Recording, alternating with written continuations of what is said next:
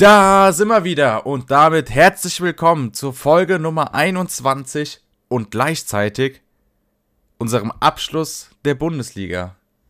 Was geht ab, Flo? Ich würde nie wieder in diesem Podcast singen. ja, besser ist es, ne? Ja. Wenn wir schon, wenn wir schon, schon mal dabei sind. Aber scheiß drauf. Malle ist nur einmal im Jahr. Ole, ole. Und schalala. Es ist mir so egal, was am Wochenende passiert ist, ne? Es ist mir so egal. Ich habe das Spiel nicht mal mitbekommen. Ich war schon im Bus hackedicht und äh, ich habe die Tore erst in der Zusammenfassung gesehen und Alter, hat Kräuter Fürth uns da weggeballert. Ist ja unglaublich. Ja, die wollten das Tor des Monats unter sich ausmachen. Das war ja ein Tor schöner nach dem anderen. Ja. Nee, ich muss sagen, ähm, ich habe äh, am Wochenende alle drei Konferenzen geguckt und ich, ich, muss sagen, die zweite Liga hat am meisten Spaß gemacht. Hat man mich im Fernsehen gesehen? Ähm, ich habe da tatsächlich nicht so drauf geachtet. Aber wie gesagt, ich war auch Konferenz und vom Darmstadt hat man bis auf die Tore eigentlich nichts gesehen ja, viel mehr ist auch nichts passiert. Also, ja, außer dass wir vielleicht, vielleicht am Anfang einen Elfmeter nicht bekommen haben. Aber ähm, letztendlich ist es auch egal. Die Schale, die kann ich mir sonst irgendwo hinstecken. Aufgestiegen ist aufgestiegen. Aber das große Drama der zweiten Liga hat sich ja nicht unbedingt äh, im Fürther Sportpark dargestellt, sondern eher in Sandhausen oder in Regensburg. Da ging es nämlich ab, die Luzi. Heide Witzka. Ich, ich war nach dem Samstag, was da so passiert ist, war ich schon ordentlich darauf vorbereitet. Dazu übrigens mehr nächste Woche. Ähm, aber dass Heidenheim das nochmal dreht, da war ich echt nicht mehr drauf vorbereitet irgendwann. Und, und nee, komm, kannst nicht bringen. Kannst du mir erklären, woher elf Minuten Nachspielzeit kommen? Ähm, nein, kann ich dir nicht Waren erklären. die gerechtfertigt? Ähm, teilweise ja, aber elf Minuten waren dann doch zu viel. Also, da Was wäre es denn schätzungsweise? Sieben. Ich muss aber dazu sagen, ich habe in der Nachspielzeit, hat man das Spiel nicht mehr, also nicht nur noch das Spiel gesehen, ähm, wodurch ich halt nicht weiß, wie viel da jetzt wirklich passiert ist. Aber das, was ich in der Konferenz gesehen habe, keine Ahnung, sieben Minuten und äh, der Rest, also die anderen vier Minuten muss er irgendwie aus seiner Nachspielzeit rausgezogen haben. Keine Ahnung. Und genau durch diese Nachspielzeit haben wir dann unsere Meisterschaft verloren. Ich meine, klar, wir hätten das Spiel einfach nur unentschieden spielen müssen. Aber warum spielt man denn elf Minuten nach? Und zumal der Elfmeter war für mich auch auf keinen Fall ein Elfmeter. Also, sorry. Das war doch kein Elfmeter, oder? Hm.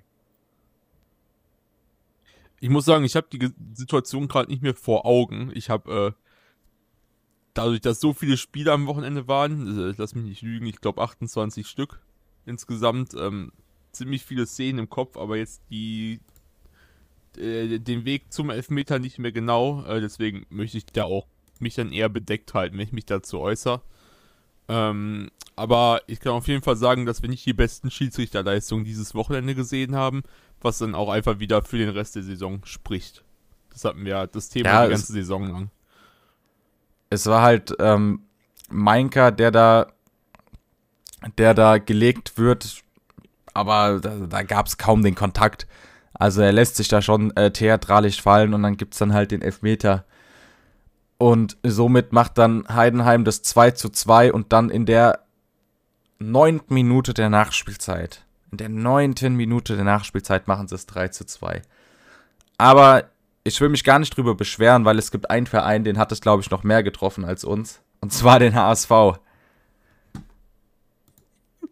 Der HSV hat seine Hausaufgaben gemacht, aber letztendlich äh, konnten sie es sich auch sonst wohin schieben. Sie waren schon alle auf dem Platz. Und selbst der Stadionsprecher in Sandhausen hat durchgesagt, jo, herzlichen Glückwunsch äh, zum Aufstieg an den HSV. Und dann in der 99. Minute macht dann Kleindienst noch das Ding zum 3 zu 2 und schießt den HSV zurück ins Tränental. Ja, und äh, das ist auch Weltuntergang momentan. Ähm, da kommen wir aber auch gleich noch zu.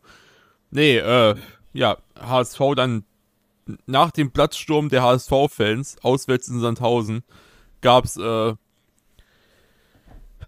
die Kehrtwende und äh, das ist genau wie damals bei der 4-Minuten-Meisterschaft von Schalke.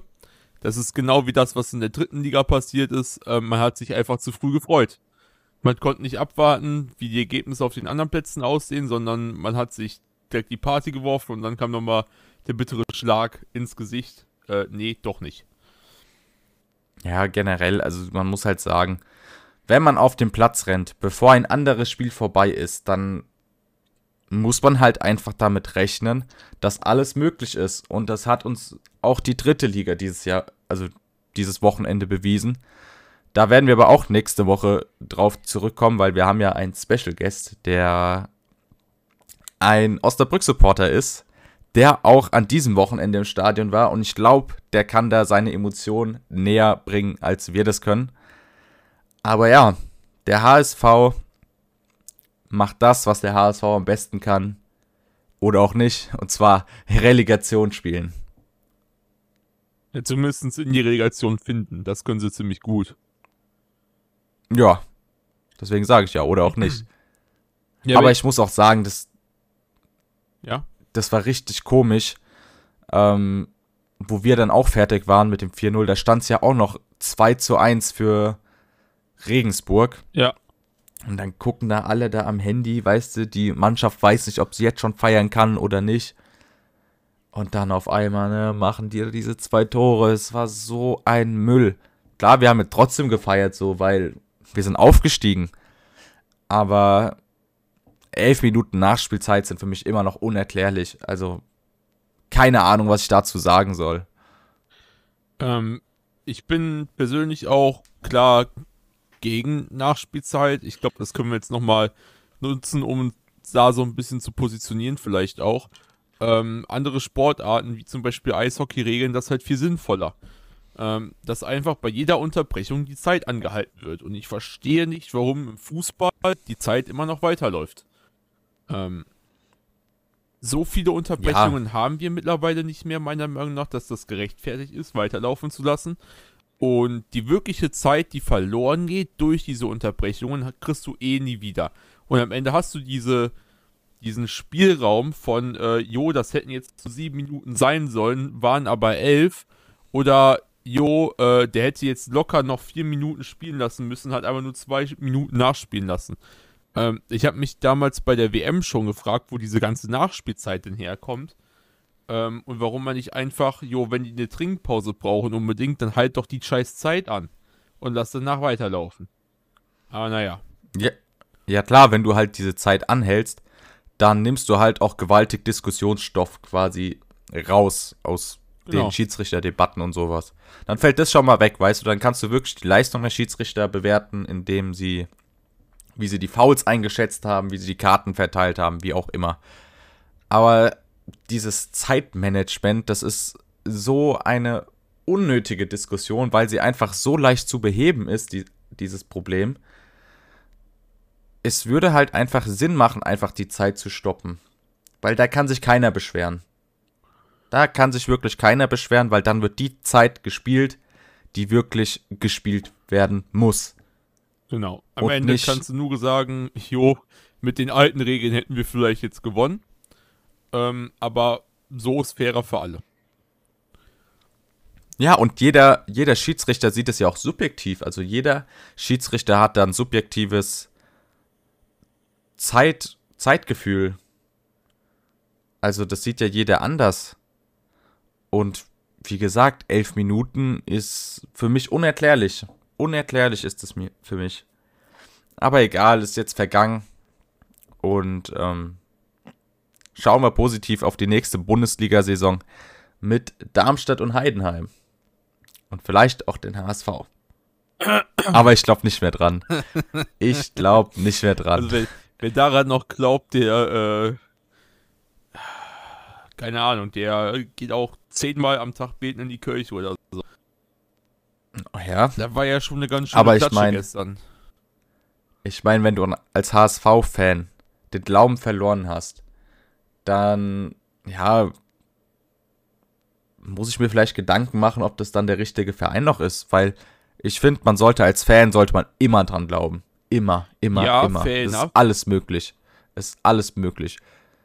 Auch die Schalke-Fans, die haben zwar bis zum Ende dran geglaubt, aber die haben es leider nicht geschafft. Aber dennoch hast du da halt auch einen positiven Effekt rausgezogen, weil du einfach diese Bindung zwischen Mannschaft und Spieler so sehr gestärkt hast in dieser Rückrunde vor allem, weil jeder, wirklich jeder auf Schalke dran geglaubt, dass man den Klassenerhalt schafft. Klar, man hat es letztendlich doch nicht gemacht, aber dennoch finde ich, hat es den Verein gestärkt. Aber zurück zum HSV. Ähm, genau, erstens, was ich auf jeden Fall sagen möchte, ist, dass du als HSV überhaupt in die Situation kommst, dass du die äh, Relegation spielen musst. Ähm, da ist man auch einfach selber schuld. Du hast den mit Abstand wertvollsten Kader der zweiten Liga und das um 10 Millionen. Du hast da Leute drin, die äh, so unfassbar gut Fußball spielen können. Ähm, und ich verstehe nicht, wie man es nicht gebacken bekommt, mit diesem Team wirklich mit 10 Punkte Vorsprung die Liga zu beenden. Weil das müsste der Anspruch von dieser HSV-Mannschaft sein. Das ist wie wenn du ein Team von nur Ex-Profis in die letzte Kreisliga packst und denen sagst, macht da einfach, was ihr wollt. Und dann geht der Torwart auf einmal in den Sturm und deswegen schießt sie keine Tore mehr. So fühlt sich der HSV manchmal an, obwohl die alle richtig spielen. Ähm, und ich kann mir das nicht erklären. Und äh, ich finde einfach, gestern war wieder so das perfekte Beispiel dafür, ähm, anhand von zwei Leuten, ähm, warum das Ganze meiner Meinung nach nicht gut funktioniert. Ähm, du hast den Mittelfeldmann Ludovic Reis, der sehr, sehr viel macht bei Hamburg. Der auch wirklich im Mittelfeld steht und dann das ganze Team so mit sich reißen kann. Aber wenn, wenn der nicht gut spielt, dann läuft es beim HSV auch manchmal nicht. Genau die Situation hatte man gestern. Und da wird der ausgewechselt in der 60. und gesagt, Jo, pass auf, heute ist nicht dein Tag. Ruh dich aus, wir brauchen dich nächstes Spiel besser. Und man bringt einen Ansi so hohen ausfällt. Was passiert dann? Der steht keine 10 Minuten auf dem Platz und kriegt eine glatt rote Karte. Ich glaube, es waren sogar nur drei Minuten. Nee, der, Und man wurde, hat ja Ludovic, die, der Wechsel war in der 60. und die rote Karte in der 69. Ja, dann eben so. Aber man hat ja Ludovic Reis rausgenommen, damit er keine rote Karte kriegt, ne? Es ist wirklich so eine Ironie in sich selbst gewesen, dieses Spiel. Und vor allem dann hast du halt auch noch einen Heuer Fernandes, der dir da Dinger Elfmeter rausfischt, hält. Und den Elfmeter. der einen hält. Elfmeter hält, der ein 1 gegen 1 gegen Girassi Weltklasse auch pariert. Und trotzdem kommst du dann 3-0 letztendlich unter die Räder. Und da siehst du halt auch augenscheinlich den Klassenunterschied zwischen Bundesliga und zweiter Liga. Und Jahr zu Jahr wird einem bewiesen, dass diese Relegation einfach keinen Sinn macht. Ja. Gar keinen Sinn. Am Ende steht eh der Bundesliga als Gewinner, äh, Bundesligist als Gewinner da. Und äh, das ist eigentlich nur ein zusätzliches Spiel, was, äh, wovon keiner wirklich was hat. Beziehungsweise zwei zusätzliche Spiele. Äh, genau. Ich, Ja, und generell. Ja? Ja, rede du. Nee, mach du. Und generell sind das von vornherein auch keine attraktiven Spiele. Weil das läuft ungefähr immer so ab. Der Zweitligist stellt sich hinten rein, bunkert die ganze Zeit und kassiert dann irgendwann ein Tor vom Bundesligisten. Und das einzige Mal, wo das geklappt hat, war bei Union 2020, weil die es halt wirklich gepackt haben, sich konsequent hinten reinzustellen und die Chancen, die sie hatten, reinzumachen. Aber fußballerisch ansehnlich ist, ist ein Relegationsspiel keinesweges. Weil beide Mannschaften haben einfach Angst, so. Weißt du? Der 16. der Bundesliga hat Angst, dass sie absteigen. Und der dritte der zweiten Liga hat Angst, dass sie es nicht schaffen. Weißt du, wie ich meine? Also es Ja, ist für beide einfach genau. eine Lose-Situation. Beide können einfach, also, ne, können viel mehr verlieren, als dass sie was gewinnen können. Finde ich. Weil beim, beim Zweitligisten, da kannst du eine Top-Saison einfach in den Sand setzen. Und beim Erstligisten ist es halt so, ja, okay, du kannst eine verkackte Saison kannst du noch retten, aber sollte der, sollte der Erstligist dafür belohnt werden, eine schlechte Saison zu spielen?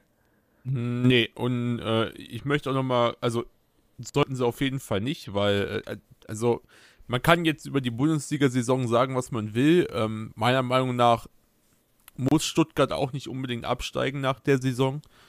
Ähm, aber ich bin auch dafür, dass man die Relegation weglässt. In England funktioniert das auch ohne Probleme. Ähm, naja, da hast du sie ja nicht weg, da klärst du sie ja intern in der zweiten Liga quasi. Nee, Relegation gibt's nicht. Du klärst ja nur den dritten Aufsteiger, aber du hast immer drei safe Absteiger. Ja. Und äh, also ich meine, ob jetzt der dritte Aufsteiger dann durch ein Turnier ermittelt wird oder ob der dritte direkt aufsteigt, wenn du von, durch, die, durch die Tabellensituation, ist ja dann im Endeffekt egal. Aber du hast immer drei Aufsteiger. Und äh, so kannst du, wie du schon sagtest, der Zweitligist hat einfach gefühlt alles zu verlieren. Weil du kannst eine super gute Saison spielen und dann am Ende hast du ein paar Ausrutscher, weswegen es dann nicht mehr zum Ausstieg reicht. Und dann äh, bist du aber doch noch in der Relegation, kannst es mit ganz viel Glück dann doch noch schaffen, aber kriegst du einfach diesen Schlag ins Gesicht, wenn du gegen die Bundesliga spielen musst und dir einfach gezeigt wird, ihr seid nicht bereit dafür. Ja, und dann spielst du halt meistens gegen Vereine, die einen Marktwert haben, der fast doppelt so viel ist wie deiner. Ich glaube, der krasseste Vergleich war damals Braunschweig gegen Wolfsburg, wo der Marktwert der Wolfsburger fast zehnmal so hoch war wie der der Braunschweiger. Und das ist dann halt auch geisteskrank. Äh, jetzt gerade, nur um das mal so zu vergleichen, ähm, Hamburg hat schon mit Abstand den größten Marktwert der zweiten Liga, das habe ich ja gerade schon angesprochen. Die liegen bei 37 Millionen, während äh, der zweitbeste der zweiten Liga, ich weiß gerade nicht mehr aus dem Kopf, wer es war, bei 27 Millionen liegt. Aber wenn man dann die Marktwerte von Stuttgart und HSV vergleicht, dann ähm, reichen alleine Mafro, äh, Mafropanos und Sosa schon fast, um ganz Hamburg abzudecken. Ähm, das ist dann ein Unterschied von 37 auf 115 Millionen. Und Genau, und das kann es ja auch nicht sein. Genau, da ist dann einfach dieses Problem. Ähm, so, selbst wenn Stuttgart in der ersten Liga komplett beschissen ist, sind die halt trotzdem eigentlich um Welten besser als die zweite Liga. Wenn Hamburg direkt aufsteigen würden, hätten die halt eine ganze äh, Sommertransferphase, um was an dem Kader zu verändern. Ähm, bei dem Relegationsspiel werden die aber einfach reingeworfen und müssen mit demselben Kader äh, ohne Umbauten halt äh, das Ziel dann doch erreichen gegen einen, der aber von oben kommt, wodurch du das Problem hast, äh, dass du dich nicht auf den Level anpassen kannst. Wenn Stuttgart aufsteigt, werden die safe was an ihrem Kader verändern und stärkere Spieler reinholen. Äh, für das Relegationsspiel kriegen die aber nicht diese Chance und müssen mit demselben Kader rein, der die ganze zwei, äh, zweite Liga schon gespielt hat. Das ist halt auch wieder so eine Sache. Ich ich meine, man hat ja nicht umsonst eine erste und eine zweite Liga.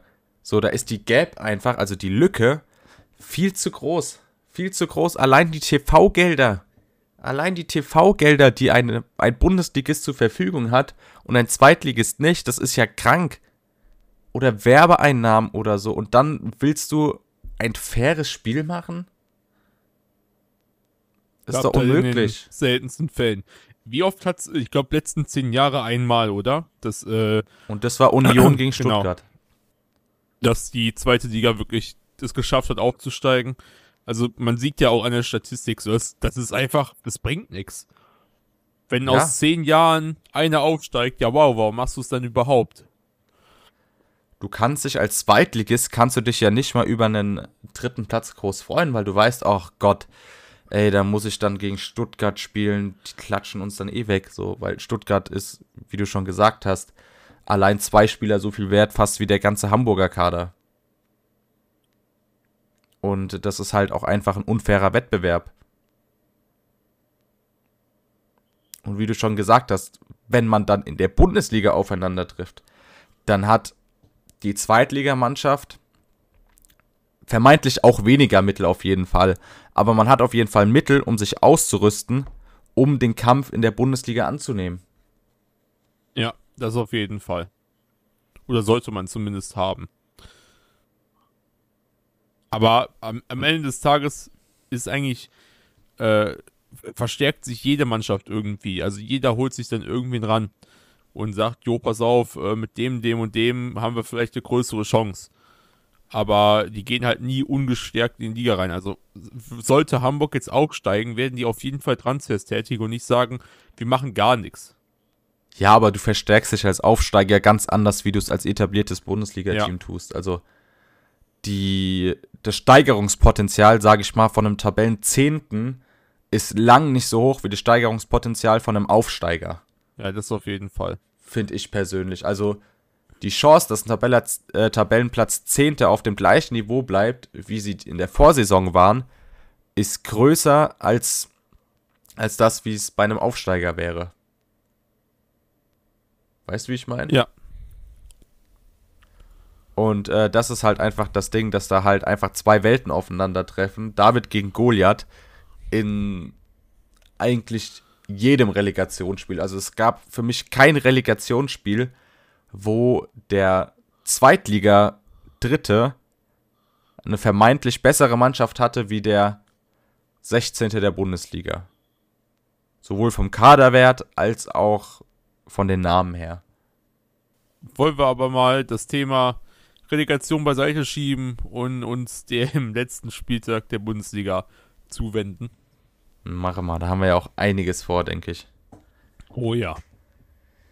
Da haben wir einiges vor. Wo starten wir? Ich würde äh, sagen, bei dem Spiel, was uns in die Relegation geführt hat, wir haben eh schon so lange über Stuttgart geredet, da können wir auch gleich über das Stuttgart-Spiel gegen äh, Hoffenheim reden. Ja, was war da los? Ähm, sehr uninteressantes Spiel, wobei Stuttgart sehr viele Chancen hatte. Also, ich habe, wie auf gesagt, jeden Fall. Ich habe jetzt äh, im Nachhinein nicht nochmal irgendwelche Highlights geguckt, um irgendwas Revue passieren zu lassen, sondern ich habe wirklich nur die Eindrücke der äh, Konferenzen dabei. Und ich muss sagen, Ja, ähm, im Nachhinein, das Stuttgart-Spiel, also ich, klar, man hatte auch die Meisterschaft dann noch dabei, was dann irgendwo wichtiger war für die meisten. Ähm, aber das Stuttgart-Spiel kam selten vor. Und wenn man was gesehen hat, dann meistens Chancen für Stuttgart Tatsache. Ähm, Hoffenheim vielleicht auch einfach schon, die waren schon sicher durch, äh, haben sich gedacht, so scheiß drauf, wir können jetzt ein bisschen runterkommen, ein bisschen uns äh, Zeit lassen, müssen nicht mehr ganz so reinhalten, im Kopf schon die nächste Saison, während es für Stuttgart halt noch um alles ging. Aber dann kam halt in der 75. Minute trotzdem der Schock mit dem, mit der Superflanke von Angelino auf Bebu, der dann einfach nur noch ein, äh, seinen Kopf reinhalten muss. Ähm, ja, Stuttgart dann fünf Minuten später mit dem Ausgleich, aber dann habe ich auch keine Situation mehr aus dem Spiel im Kopf. Also Stuttgart meiner Meinung nach hätte gewinnen können, beziehungsweise sogar gewinnen müssen, hätte Stuttgart seine Chancen genutzt, ähm, konnte das aber nicht umsetzen und deswegen dann leider nur ein 1 zu 1, was dann auch zu der Tabellensituation geführt hat, wie wir sie haben und Stuttgart in die Relegation musste. Ja klar, also man kann bei dem Spiel auf jeden Fall sagen, dass äh, gerade gerade ähm, bis zur 75. Minute, dass Hoffenheim absolut nicht existent war. Also die Spielanteile, die lagen klar auf der Stuttgarter Seite. Nur wenn du halt die Dinger nicht machst im Abstiegskampf, dann stehst du am Ende der Saison auf Platz 16. Du hattest Riesenchancen gehabt, Riesenchancen gehabt. Und dann wirst du dann in der 75. wie du schon gesagt hast, geschockt und kannst dann halt gerade so noch den Ausgleich machen. Und wenn du halt aus 23 Schüssen nur einen reinmachst, dann ist es halt so, ne? Dann Genau, spielst dann du halt steht da Relegation. Das Ergebnis. Und Aber hast Glück. Relegation. Ha hast Glück, dass es gegen den HSV geht. Wahre Worte. Äh, glaube, haben wir zu dem Spiel auch direkt schon alles gesagt, was wir dazu sagen können. Ähm, ich bin auf jeden Fall gespannt, um vielleicht so einen kleinen Ausblick schon mal zu geben, was äh, bei Hoffenheim jetzt passiert. Weil so kannst du nicht in die nächste Saison gehen. Du hast definitiv höhere Ansprüche. Ähm, am Ende ist es noch der zwölfte Platz geworden und es sieht gar nicht so schlecht aus. Aber dafür, dass du noch lange mit im Abstiegsrennen warst, ähm, muss ich auf jeden Fall was tun. Ich bin gespannt, was da gemacht wird. Äh, genau. Es gibt ja schon das erste Abgangsgerücht bei, äh, bei der TSG aus Hoffenheim. Und zwar ist wohl Baumgartner im Gespräch bei RB Leipzig. Ja. Und wenn der gehen würde, das würde unheimlich wehtun, weil der absolut der Motor der Hoffenheimer Mannschaft ist, sowohl offensiv als auch defensiv, als auch im Mittelfeld immer präsent. Und das würde echt schmerzen, wenn der den Verein verlassen würde. Ähm, ist ja sogar nicht nur so, dass es im Gespräch ist, sondern anscheinend gibt es sogar schon eine mündliche Einigung zwischen Leipzig und Baumgartner. Heißt, man wartet nur noch auf das Go von der TSG. Und äh, ja, das würde auf jeden Fall wehtun. Den Spielmacher zu ersetzen ist nicht immer die einfachste Aufgabe und vor allem nach der Saison. Ähm, wer will denn das dann übernehmen da? Ja, also ich weiß nicht, äh, welche Transferphilosophie Hoffenheim jetzt befolgen sollte, aber vielleicht wieder jemanden jungen aufbauen, man weiß es nicht. Man hat ja ein, zwei Talente im Kader. Vielleicht ähm, können die das Loch stopfen, was Baumgartlinger, nee, Baumgartner hinterlassen hat. Und wir werden es sehen. Aber auch zu Hoffenheim wird sehr wahrscheinlich ein Rebuild von uns kommen, ne? So wie zu fast jedem Bundesligisten. ja, wir müssen aufpassen mit der Menge an Rebuilds, ansonsten sind wir nächstes Jahr nach der Saison noch mit unseren Rebuilds zu dem Jahr dran. Also. wir, haben, wir haben ja jetzt leider Gottes drei Monate Zeit. Ja. Aber auch drei Monate weiß sind nur zwölf Wochen. Ja, ich weiß aber nicht, wie ich das aushalten soll, ne? Ich habe auch richtig Bock, eigentlich jetzt weiter Fußball zu gucken, Tatsache.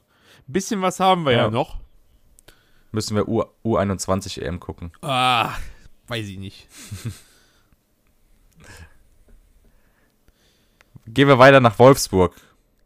Ja. Finde ich auch so ein Spiel, was ja, ein bisschen zäh war. Ja. Aber auch gegen Ende oder Mitte, Ende, wie auch immer, wieder ein bisschen Fahrt aufgenommen hat. Ja. Der VfL Wolfsburg verspielt seinen Europaplatz und verliert 1 zu 2 gegen die sicher abgestiegene Hertha. Das ist krass. Ja, Hätte ich nicht gedacht. Ich habe, glaube ich, letztes Jahr, äh, letztes Jahr, letzte Woche gesagt, dass sich Hertha nochmal mit einem Knall verabschiedet und gewinnt. Meine ich. Ähm, oder dass ich mir es zumindest vorstellen könnte. Aber ich hätte nicht gedacht, dass das wirklich so passiert. Ähm, allgemein fand ich wieder, äh, man hat wenig gesehen in der Konferenz, aber halt, weil es nicht um viel ging. Also für Wolfsburg ging es vielleicht noch um Europa. Aber das ist in der Konferenz halt quasi egal gewesen, weil einfach andere Themen da sind. Ähm, das, der, der, das Bundesliga-Ende war so spannend wie lange nicht mehr. Und äh, deswegen waren da andere Themen dann wie Meisterschaft und Abstieg, wo es dann wirklich noch um den Abstieg ging, halt wichtiger. Und deswegen habe ich von Wolfsburg Hertha kaum was gesehen. Äh, ein bisschen überrascht war ich aber trotzdem, als ich gesehen habe, dass Berlin auf einmal 2-1 führt. Und das vor allem angefangen durch die, äh, durch das Tor von dem Youngster Ibrahim Matza, der äh, nicht viel äh, Erfahrung in der Bundesliga hat und dann einfach mal spielen durfte und einfach sein Tor macht als 17-Jähriger. Ähm, zeigt aber nur wieder das, was wir auch schon mehrfach angedeutet haben, dass äh, Hertha mehr auf Jugendspieler setzen muss, denen eine Chance geben kann, weil dann kommt sowas zustande und auf einmal schießt der 17-Jährige so ein Tor. Wer weiß, was hätte sein können, wenn du dem vorher schon eine Chance gegeben hättest. Wobei ich sagen muss, Matza war nicht der einzige Jugendspieler, der herausgeragt ist bei diesem Spiel. Nämlich auch Tjag Ernst mit einer Weltklasse-Leistung was der da für Dinge rausgefischt hat. Äh, Wolfsburg ist ja da verzweifelt an dem.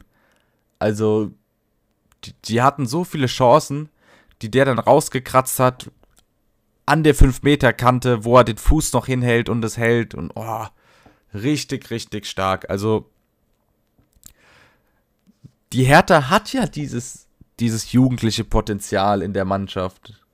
Und ich denke, jetzt, genau jetzt ist der Zeitpunkt, um diese Spieler in der zweiten Liga aufzubauen, um dann vielleicht in der Bundesliga mit diesen Spielern vielleicht wieder Fuß fassen kann oder sie vielleicht für viel Geld verkaufen kann, wie auch immer. Aber ohne Ernst hätte, hätte die Hertha das Spiel auf keinen Fall gewonnen. Wobei also, ich dann aber auch dazu direkt sagen möchte, dass man Christensen da auch nicht unterschätzen darf. Also der hat ja in der letzten Zeit auch richtig, richtig gut pariert und ähm, ein paar von den Dingern hätte Christensen auf jeden Fall auch gehalten. Ich glaube aber, Christensen, Christensen wird den Verein hundertprozentig verlassen. Ja, ich glaube auch. Bin ich mir eigentlich sicher, dass der Richtung Dänemark oder Premier League wieder gehen wird. Der ist eigentlich zu gut für die zweite Liga. Und ähm, das ist die Möglichkeit für die Hertha, wieder was aufzubauen.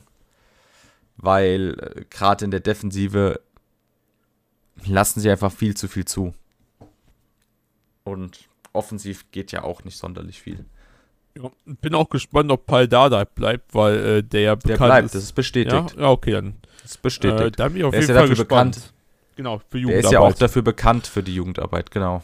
Darauf wollte ich hinaus. Und ich denke, dass das auch ein sehr gutes Zeichen war, mit Paul Dardai zu verlängern, dass dann wirklich eine neue Generation Berliner heranwachsen kann und dass man somit im Laufe der Jahre dann auch Fuß fassen kann in der Bundesliga. So, nächstes Spiel. Gladbach gegen Augsburg. Für Augsburg wurde es nochmal eng. Ja. Hätte ich auch nicht gedacht. Nee, also ich dachte auch eigentlich, dass Augsburg da mehr oder weniger schon eine der sicheren Kandidaten sind, die äh, nicht mehr um die Relegation spielen. Am Ende wurde es dann doch noch eng. Ähm, Hätte der VfB nicht unentschieden gespielt, sondern gewonnen, dann wäre Augsburg auf dem ja. Relegationsplatz. Äh, die Endphase einfach nicht mehr so gut von den Augsburgern. Ähm, ich denke, man hat aber auch viel mit dem Fehlen von äh, Berisha zu tun. Äh, der da als Offensivkraft einfach gefehlt hat. Der auch treibende Kraft zum Beispiel gegen Bayern war, wo es eine Zeit lang richtig gut aussah für Augsburg. Äh, der jetzt einfach gefehlt hat und keine Ahnung, da hat irgendwie der Offensivdruck bei Augsburg war einfach weg. Und dann spielt man gegen die Wundertüte Gladbach, bei der wirklich alles passieren konnte diese Saison. Ähm, die hatten einfach mal wieder Bock am Wochenende, haben da ihre zwei Türchen gemacht, wollten auch noch mehr machen, haben sie dann leider nicht hinbekommen oder ja, whatever, halt. Also, das leider kann man wegstreichen, aber haben sie nicht hinbekommen.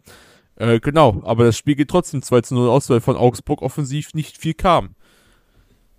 Ja, und dann hat man ja auch die rote Karte kassiert. Das heißt, man war ab der 45. Minute dann auch in Unterzahl.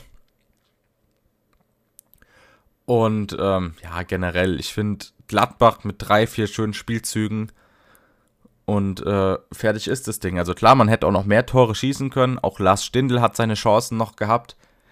Aber im Großen und Ganzen äh, ein wohlverdienter Sieg für die Gladbach, äh, Gladbacher. Augsburg mit Ach und Krach noch in der Liga und ich, bin's äh, ich bin mal gespannt, wie es mit Farke weitergeht, ne? Ob der dann letztendlich bleibt Nee, Oder ob nee, nee, man, nee. Der wurde ja schon rausgeworfen. Ist noch nicht offiziell, meine ich. Doch, das war schon offiziell. Bin ich mir ziemlich sicher eigentlich. Na dann. Da war, äh, Seoane war im Gespräch. Als Nachfolger. Musst du ja kennen. Ja. genau. Machen wir weiter. Wollen wir nach Berlin? Äh, zur Union. Zur Union. Können wir gerne machen. Denn die machen einfach ihren Champions League Platz fix.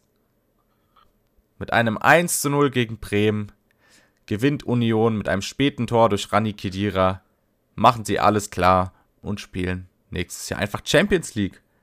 Überleg dir mal, dass Barcelona, Real Madrid, Paris, Man City und wie sie alle heißen, eventuell in die alte Försterei kommen.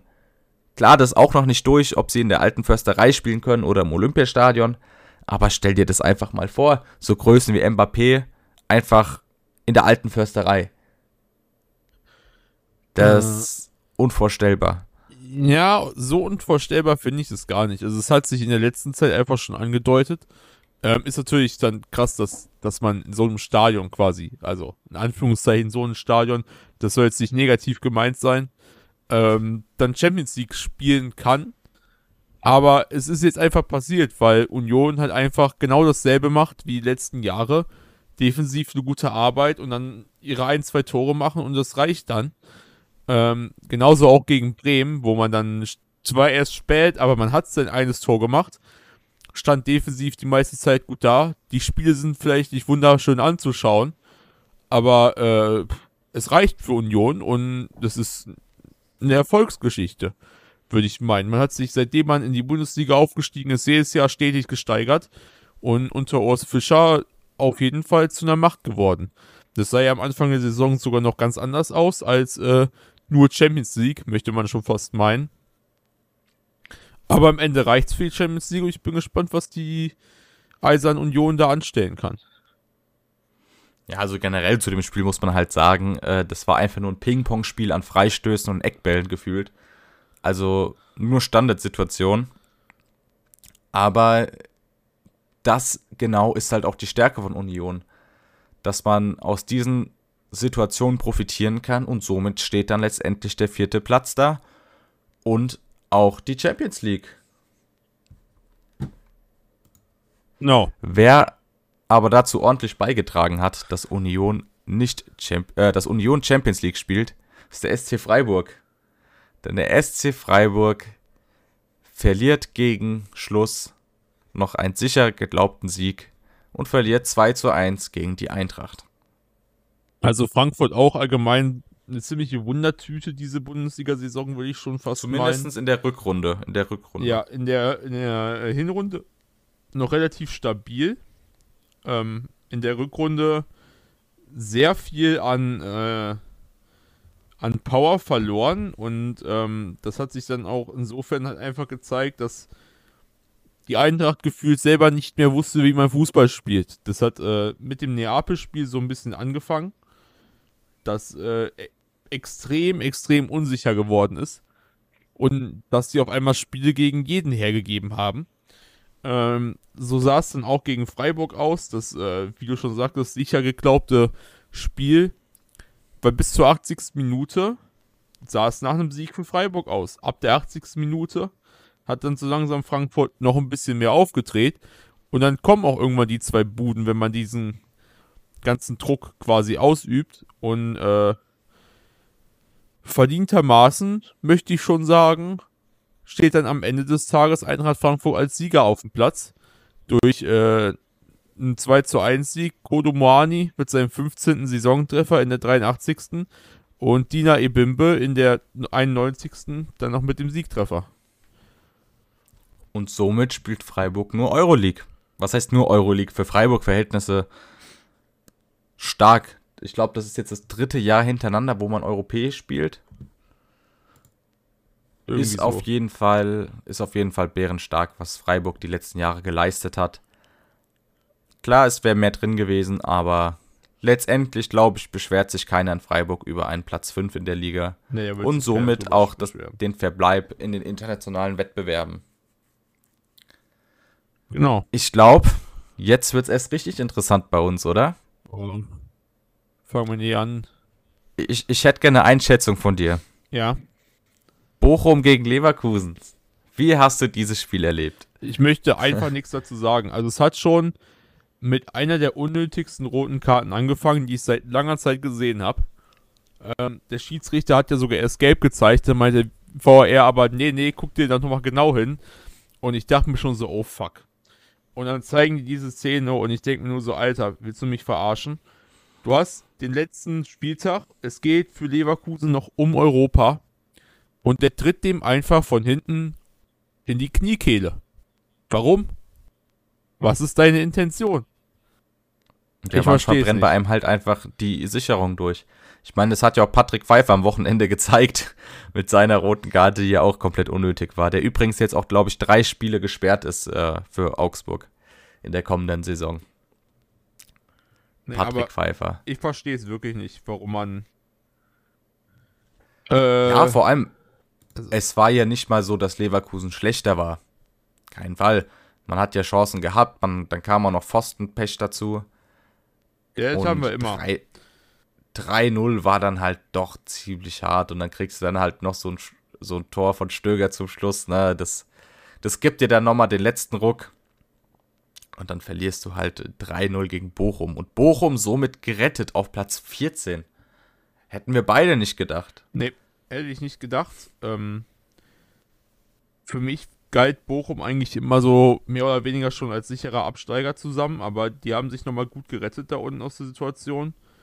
Ähm, sind komplett da rausgerutscht aus der Abstiegszone und äh, am Ende nicht mal mehr Relegation gewesen und mein, dass man 3 zu 0 gegen Leverkusen gewinnen kann, zeigt dann auch einfach nur irgendwo, äh, das war nicht alles nur Glück.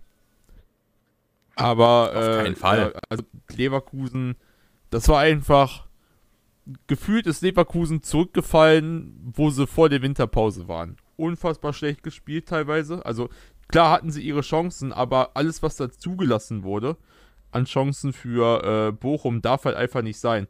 Da machst du vorne deine Dinger nicht und kassierst hinten, ja nicht am laufenden Fließband, aber du kassierst halt hinten drei Buden. Das geht nicht. Vor allem nicht gegen Bochum. Äh, nach der Rückrunde, die da gespielt wurde, ist das eine, keine Ahnung, also das war einfach ein richtiger Griff ins Klo.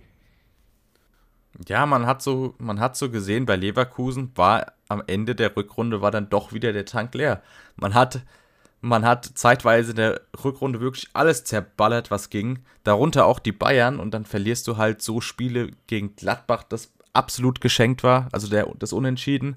Und dann halt auch die Niederlage gegen Bochum, aber wir können einfach nur hoffen, dass, dass äh, diese Spiele nächstes Jahr Seltenheit bleiben und Bayer Leverkusen wieder da spielt, wo sie hingehören. Auch von den spielerischen Qualitäten. Also, ja, die gehören einfach in die Top 5 mindestens oder sagen wir Top 4 meines Weges. Ja, wenn man jetzt denn jetzt die Spieler nicht alle verliert. Das ist natürlich auch noch eine Sache, aber ich denke, dass man den größten Teil kann man halten in Leverkusen. Mhm, ich bin mal gespannt. Und also gibt so ein paar Kandidaten, die, äh, glaube ich, ganz gerne weg die, ha die hast du immer, diese Kandidaten. Aber ich glaube, Leverkusen wird nächstes Jahr auch ein Aspirant wieder auf die Champions League sein. Und ähm, auf jeden Fall auch besser in die Saison starten und es somit auch leichter haben, oben mitzuspielen. So, der Sieg von Bochum hat aber auch noch was anderes bedeutet. Und zwar, dass Schalke direkt abgestiegen ist. Wie ich finde, trotz einem wackeren Kampf in Leipzig, man, man hat ein 2 zu 0 aufholen können zu einem 2 zu 2, aber dann kassiert man noch zwei Dinger und verliert 4 zu 2 und ist somit abgestiegen. Also für mich persönlich so mit eine der traurigsten Geschichten der Rückrunde. Äh, für mich Schalke, ähm, die sind ja in die Rückrunde gestartet mit 5 0 zu 0 Spielen am Stück. Ähm, da haben sie schon jeden überrascht. Ähm,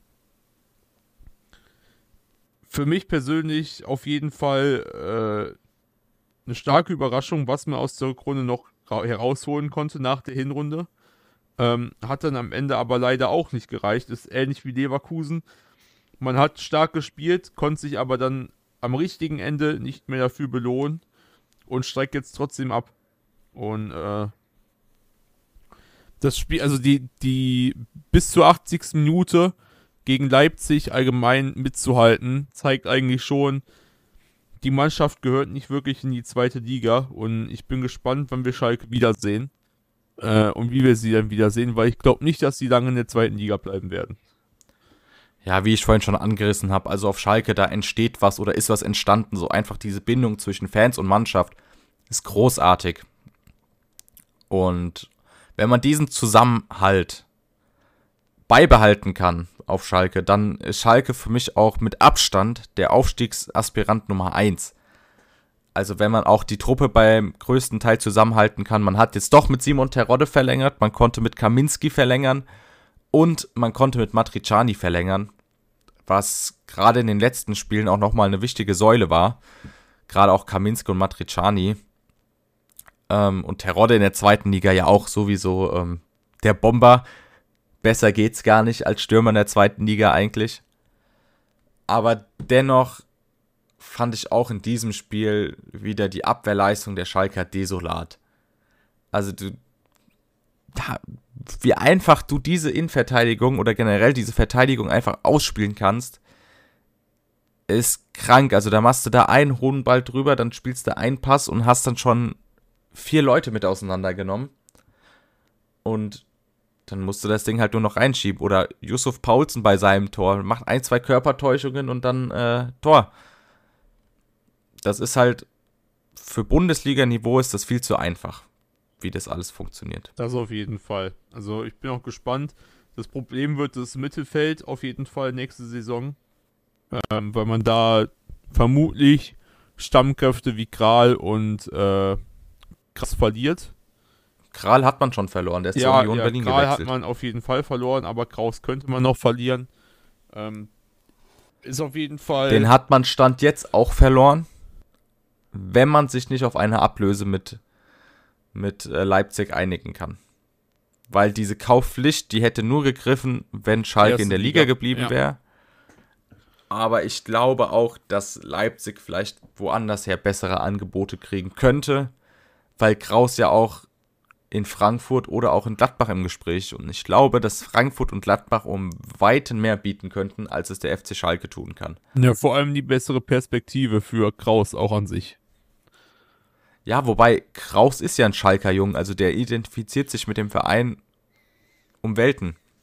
Das heißt, also er liebt also, diesen ja, Verein. Ja, aber äh, auch wenn man den Verein liebt, ist dann doch manchmal die Perspektive, erste Liga spielen zu können, beziehungsweise sogar vielleicht äh, europäisch, ähm, doch nochmal eine andere, als dann beim Schalke zu bleiben. Also klar, der liebt auf jeden Fall Schalke und erste Liga wäre auf jeden Fall bei Schalke geblieben, da bin ich mir sicher, aber äh, bei der zweiten Liga bin ich mir noch nicht hundertprozentig sicher, muss ich sagen. Es sinkt halt auch dein Ansehen und dein Wert, wenn du in der zweiten Liga spielst. Genau. Also, das ist das halt auch. Und Kraus hat auf jeden Fall das Potenzial, Bundesliga zu spielen, wenn nicht sogar europäisch. Genau. Das ist halt das Ding. Aber da bin ich auch auf jeden Fall gespannt, was auf Schalke noch passiert. Flo, wir sind angekommen. Ich möchte über den Rest auch eigentlich gar nicht reden. Also. Wir sind angekommen zum größten Debakel der letzten zehn Jahre. In Dortmund. Na? Es war alles angerichtet. Es waren 200 bis 400.000 Leute geplant am Borsigplatz. Es war alles gesperrt, alle Kneipen restlos, restlos überfüllt. Es war alles angerichtet.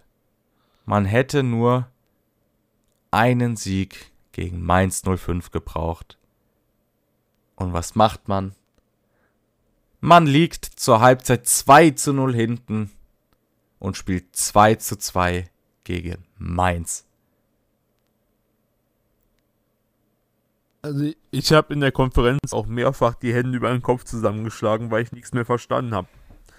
Wie kann eine Mannschaft so viel Angst vor der Meisterschaft haben, dass du auf einmal keinen Fußball mehr spielen kannst? Weil genau das war's, was ich da gesehen habe. Alles andere außer Fußball, in der ersten Halbzeit vor allem. Äh, da hat gefühlt auch einfach nur Mainz gespielt. Ich weiß gar nicht, was Dortmund da versucht hat. Also das ist mm, für mich unerklärlich. Das würde ich, würde ich eigentlich fast revidieren. Ja. Also ich finde schon, dass Dortmund Chancen hatte, auf jeden ja, Fall. Ja, aber in der zweiten Halbzeit vor allem. In der ersten Halbzeit hat man auch Chancen gesehen, aber sehr wenig nur. Ich meine, die Tore von den Mainzern, die waren jetzt auch nicht exzellent herausgespielt. Also es nee, war. Das war auch einfach Ab äh, Abwehrdurchfall. Es war einfach eine Flanke da, die über außen reinkam und ein Eckball. Und viel mehr kam da von Mainz nicht. Nee, aber von Dortmund meiner Meinung nach auch nicht. Das hat dann erst in der zweiten Halbzeit richtig angefangen, ähm, wo Dortmund aufgedreht hat und dann am Ende konnte man ja auch noch die zwei Tore erzielen, Wobei das zweite Tor auch bis zur 96. Minute gedauert hat, aber da wollte dann auch einfach nichts mehr funktionieren. Und äh, Ja, da, ich erinnere mich gerne an, an das Spiel äh, Atletico Madrid gegen Arsenal. Ich weiß nicht mehr, in welchem Jahr das war.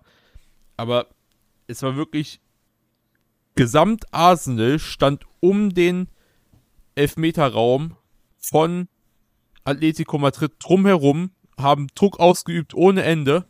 Atletico kriegt einmal den Ball und zieht komplett durch Tor für Atletico. Ich weiß nicht mehr, wann das war und ob das jetzt Champions League oder Europa League war, ist ja auch eigentlich egal. Aber so hat sich die Endphase angefühlt, nur dass das Mainzer Tor gefehlt hat. ja, weil das Ding ist einfach, Dortmund musste. So, Mainz hatte nichts zu verlieren. Auf keinen Fall hatten die was zu verlieren, weil ihre europäische Platzierung, die haben sie schon letzten Spieltag verloren gehabt. Aber Dortmund, da hat einfach so diese, dieses gewisse freie Aufspielen einfach gefehlt. Du hast richtig gemerkt, wie viel Druck diese Mannschaft hatte. Das hast du auch au- äh, bei dem Elfmeter in der 19. Minute gemerkt. So. Auch ein Haller, der war, der war mit dem Kopf, war der nicht drin. Auf keinen Fall. Hat er den Elfmeter verschossen, dann hat er noch eine riesen Chance gehabt, wo er aus nächster Nähe das Ding einfach nebenher, also nebendran schiebt. Und wir stellen uns wie jede Saison, stellen wir uns die Frage, hat der BVB die nötige Mentalität, um Meister zu werden? Und ich sage, nein. Also diese Saison ganz klar nicht. Da hat alles Man gefehlt. konnte, man konnte dieses Jahr kein Spiel als Tabellenführer gewinnen. Jedes Spiel, in das man als Tabellenführer reingegangen ist, konnte man nicht gewinnen. Und das sagt doch schon alles. Und selbst Das auf dem Weg zum Tabellenführer hat man auch einige Male gechoked. Also gab einige Ja. Spiele, wo Bayern ausgerutscht ist, wo Dortmund dann nachziehen musste, äh, wo nichts kam von Dortmund. Wie gesagt, ich finde auch, dass das keine gute Saison von Dortmund war, auf keinen Fall.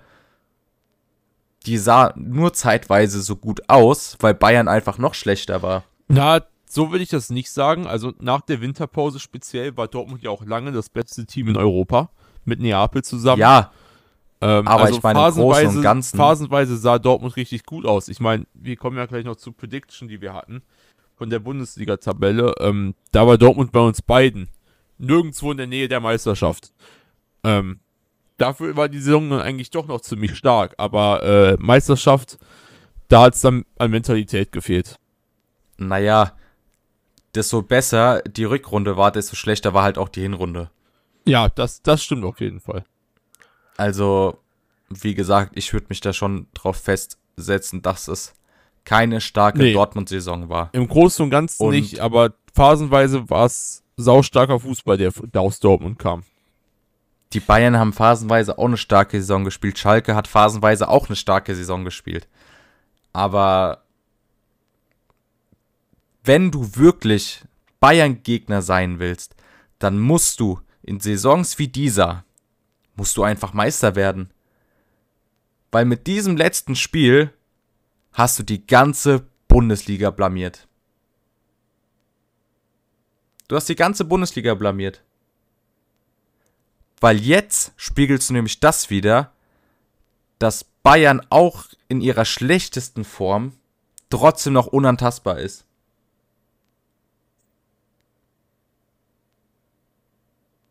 Und ich glaube, das Weißt du, war wie es ich mit. mein? Ja, ja, und ich glaube, das war es mit Chancen für andere für eine etwas längere Zeit. Und ich glaube, die nächsten paar Jahre kann man sich nochmal Bayern als Meister angucken. Ja, auf jeden Fall. Weil Dortmund einfach es nicht gebacken kriegt, wirklich konkurrenzfähig zu sein gegenüber den Bayern. Weil immer, wenn es drauf ankommt, verkackt man das dann. Und das kann es nicht sein. Das kann es einfach nicht sein, wenn du Meistertitelanwärter Nummer 2 bist. Dann musst du auch dafür spielen, um Meister zu werden. Weil, sind wir mal ehrlich, die Dortmunder, die hatten in Stuttgart schon die Chance, Tabellenführer zu werden. Die Dortmunder hatten schon die Chance, ah, ich weiß jetzt nicht, was das andere Spiel war. Wo, ja, genau, wo man gegen Bochum unentschieden gespielt hat, hat man die Chance gehabt, alles klar zu machen. Und jetzt noch nach dem Leipzig-Spiel hat man die Chance gehabt, alles klar zu machen. Also nach, dem, nach der Bayern-Niederlage gegen Leipzig. Und man kriegt es einfach nicht gebacken, den ersten Platz zu verteidigen.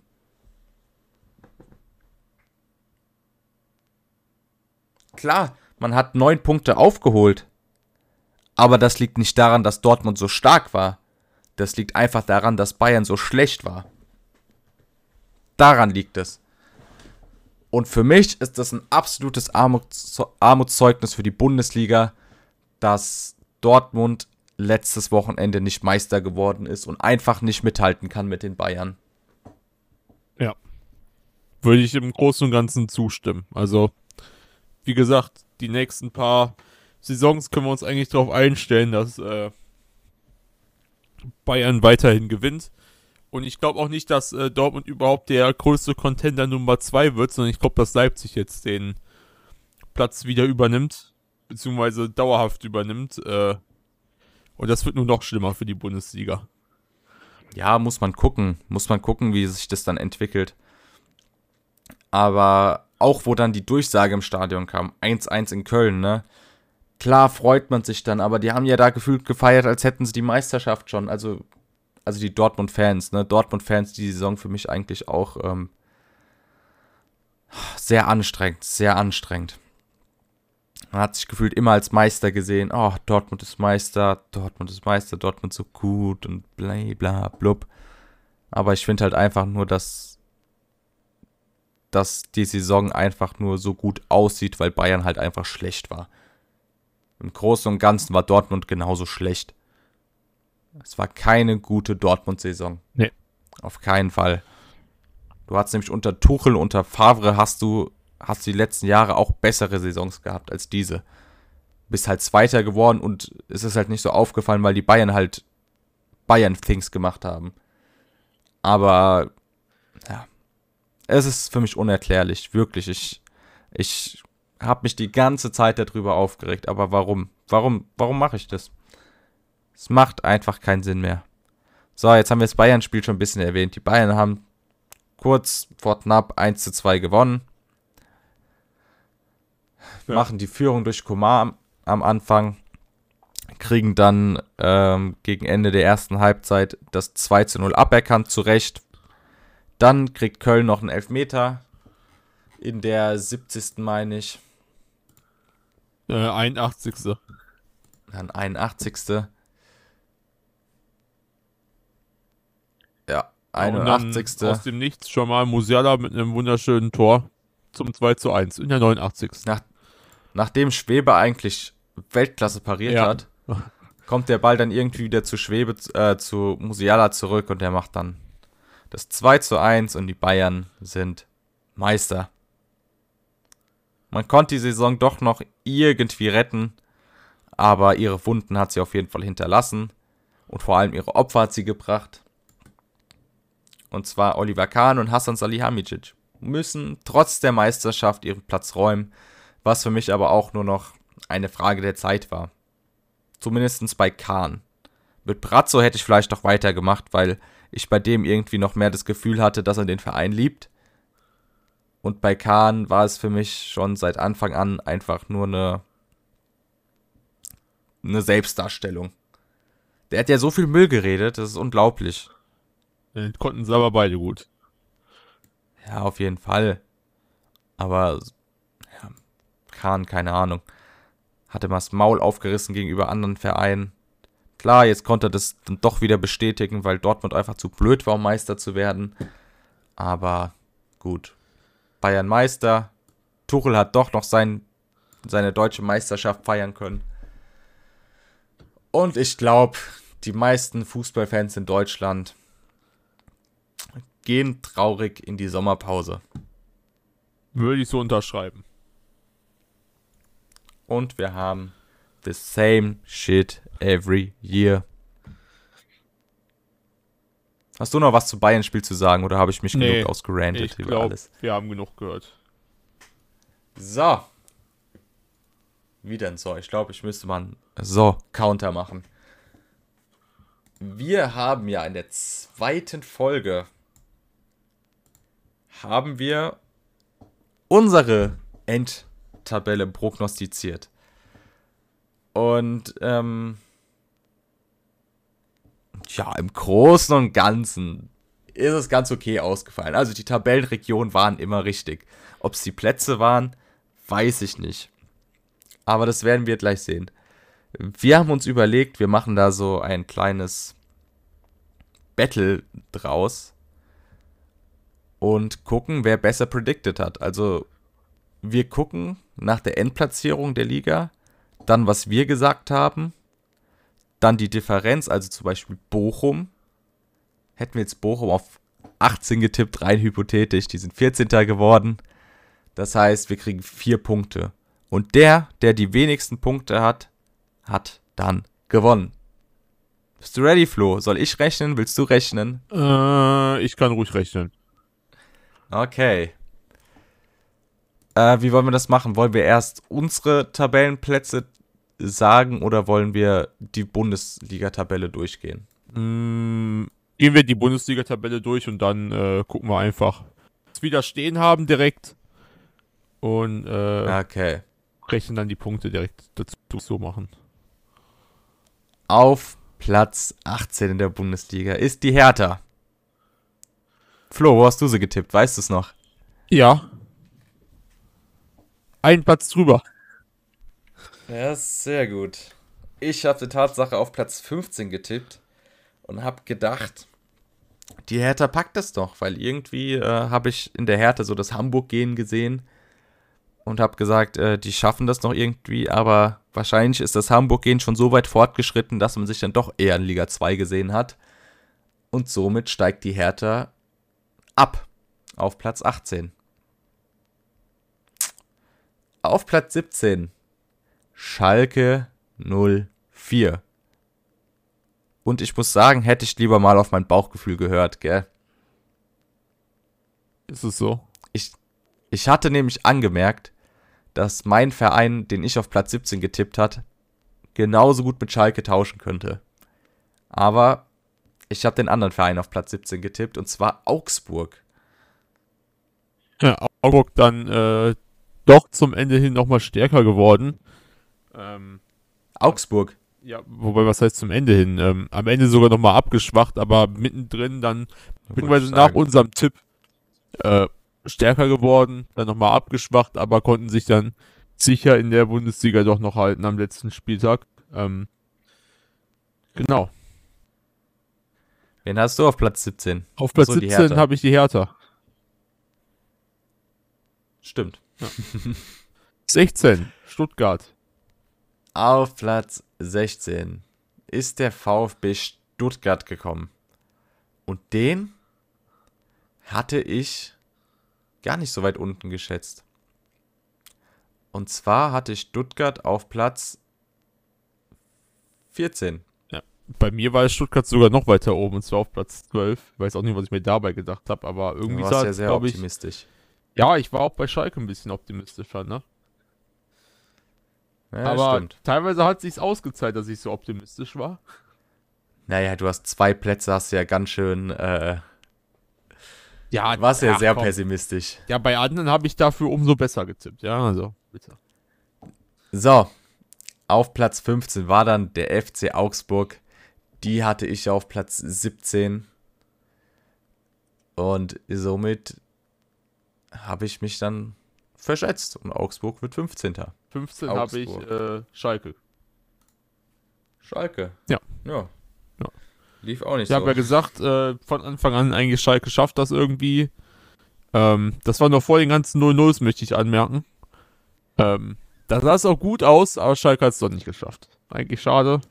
Hätte die gerne noch in der Bundesliga aber- gehalten, aber ja. So, und jetzt kommt, glaube ich, äh, der erste größere Fail. Und zwar Bochum auf der 14. Nee, haben wir auf Hatten jeden Fall wir beide. beide, auf Platz 18. Nicht. Ja. Beide auf 18 in VfL Bochum. Ah, Ich meine, die Tabellenregion von den Mannschaften hatten wir zum größten Teil richtig, außer Stuttgart vielleicht. ja, bei mir kommt jetzt schon aber- das erste, wo es nicht so ganz stimmt. Aber, ja. Platz 13. Werder Bremen. Die hatte ich, hatten wir auch auf dem gleichen Platz und zwar Ja, auf Platz beide 11. auf 11. Vollkommen okay, oder? Also, Ja, im Großen ich- und Ganzen. Also so finde ich jetzt okay. diese leichten Unterschiede in der Platzierung ähm, auf jeden Fall ni- nicht so schlimm. Ähm, aber wie gesagt, da gibt es so ein paar andere. Äh, das, da ist es ein bisschen mehr aus dem Ruder gelaufen. Da, da wird es ja kriminell. Aber erstmal kommt Hoffenheim auf Platz 12. Die habe ich Tatsache auch ein bisschen weiter vorne gesehen. Ja.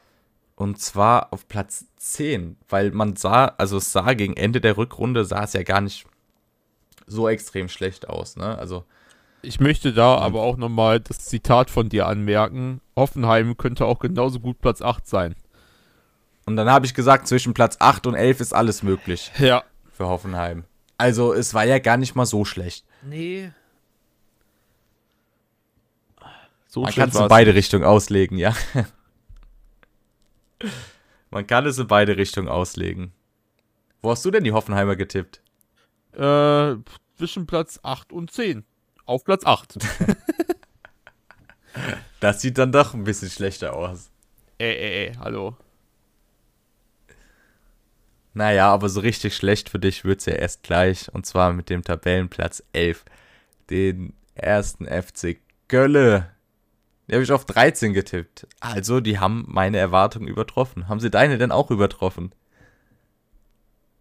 Äh,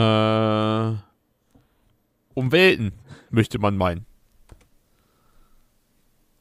Ich habe nämlich den ersten FC Köln auf Platz 16 getippt und ähm, also das hat vielleicht ein bisschen was damit zu tun, dass ich nicht der größte Köln-Sympathisant bin. Ähm, und nach dem letzten Spieltag werden sie das auch nie sein. Ähm, aber ja, ähm, am Ende hat es dann nicht gereicht für ja, hat es gereicht für eine sehr viel bessere Saison, als ich geschätzt habe. Und ja, aber wenn man sich die Punkte anguckt, so in dem Bereich war auch gefühlt alles möglich. Also 8 bis, bis 11 hätte noch viel passieren Ja. können und auch tiefer ging noch einiges. Ja. Auf Platz 10 hat Borussia Mönchengladbach die Saison beendet und die habe ich auf Platz düt, düt, düt, düt, düt, 9. War ein guter Call, würde ich sagen. Den, den hast du auch gehabt. Nee, Gladbach hatte ich äh, auf Platz 9, genau wie du. Genau, Ähm, ich auch. Wir hatten ja gesagt, weil, Zitat, ich, Platz 8, 9, 10 können alle untereinander tauschen. Ähm, am Ende der Saison stimmt das vielleicht nicht ganz so. Das wäre eher so 6 bis 8, die alle untereinander tauschen könnten. Ähm, aber ja, im Grunde genommen lagen wir auch damit ganz gut dabei mit Gladbach auf Platz 10. Ein guter Call, würde ich Äh, sagen. auf Platz 9, ja. Denn Achter. auf Platz 9 Ja? Ah, nee, auf Platz dann 9. der, Mainz. auf Platz 9 dann der erste FSV Mainz 05. Ich möchte an Das der Stelle auch kurz anmerken, bei mir kann man Platz 9 und 10 wirklich tauschen. Aber Das stimmt. Aber das zählt ja leider nicht so. ja, hätte, ich die, hätte ich sie mal getauscht, aber hätte ich sie mal getauscht. Mann, hätte, Mann. hätte Fahrradkette. Hätte ich auch nicht Ich habe die. Mainzer auf Platz 12 getippt. Mann. Ja, das war jetzt das erste Mal, wo ich so richtig reingechoked habe. Nach Bochum. Na, ging ja sogar noch. Da habe ich ja Aber ist okay. größere Krampen dabei. Zum Beispiel auf Platz 8, Wolfsburg.